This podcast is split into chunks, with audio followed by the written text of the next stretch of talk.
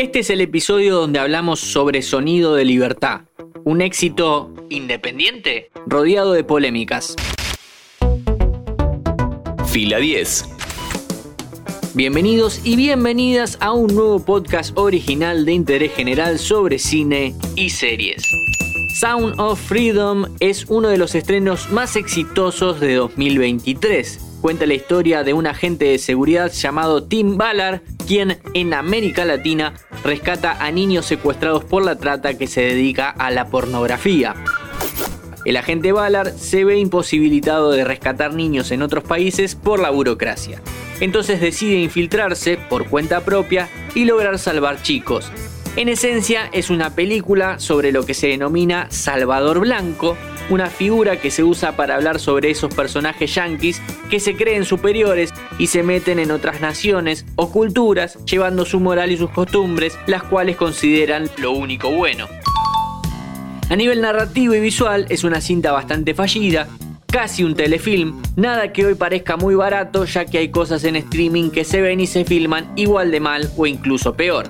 Ahora bien, más allá de que la temática nos debería interesar a todos, el por qué se hizo esta película es todo un tema de análisis en sí mismo. La cinta se filmó en 2018 y recién se estrenó en Estados Unidos en julio de 2023. Lo que pasó en el medio fue que ningún estudio la quiso comprar para llevar a los cines, probablemente por la calidad del material. No obstante, los defensores más acérrimos de la película y de algunas teorías conspirativas sostienen que Hollywood, y cito, no quiere que la veas. Los derechos los adquirió el actor y productor mexicano Eduardo Verastegui y la estrenó Ángel Studios. Y si por el nombre te suena a empresa relacionada con producciones religiosas, acertaste. Fue sostenida y movida por distintos circuitos alternativos, más que nada bancada por sectores evangélicos. Pero hay algo más. ¿Viste que dije que se hizo en 2018? En esa época, el presidente de Estados Unidos era Donald Trump. Y durante su mandato surgió un grupo llamado QAnon, cuyo propósito era esparcir teorías conspirativas en redes sociales. ¿Lo tenés al tipo que entró medio disfrazado de bisonte a la toma del Capitolio? Era parte de ese grupo.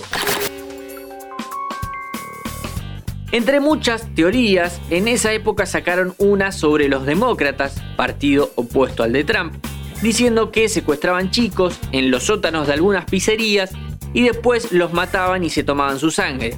Tal fue el desquicio que un día un hombre entró armado a una pizzería buscando rescatar a los secuestrados. Es probable que no solo la calidad de la cinta haya sido lo que hizo que ningún estudio la quiera, probablemente también entró en la ecuación la cuestión de no tomar partido en ese momento de psicosis social compartida. Otra vez, a la trata hay que frenarla. Estoy hablando de interés corporativo alrededor de una película. Es contrafáctico, pero quizás si el film era mejor, algún estudio se lo hubiera jugado. Igualmente tampoco ayudó mucho que el actor protagonista, Jim Caviezel, justo justo sea partidario de Quanon y haya asistido a una conferencia de este grupo en 2021 y también haya estado en distintos podcasts políticos diciendo que este grupo es algo bueno. Tampoco ayuda mucho Bis, que se diga que está basada en una historia real, pero cuando se investigó la operación Underground Railroad y a Timothy Ballard en particular, se halló que el éxito del desmantelamiento de redes de abuso sexual infantil no es tal como se muestra en la película. Más allá de que la ficción muchas veces tergiversa o exagera algo para darle mayor fuerza a un hecho, no colabora del todo con el esfuerzo real para parar este problema.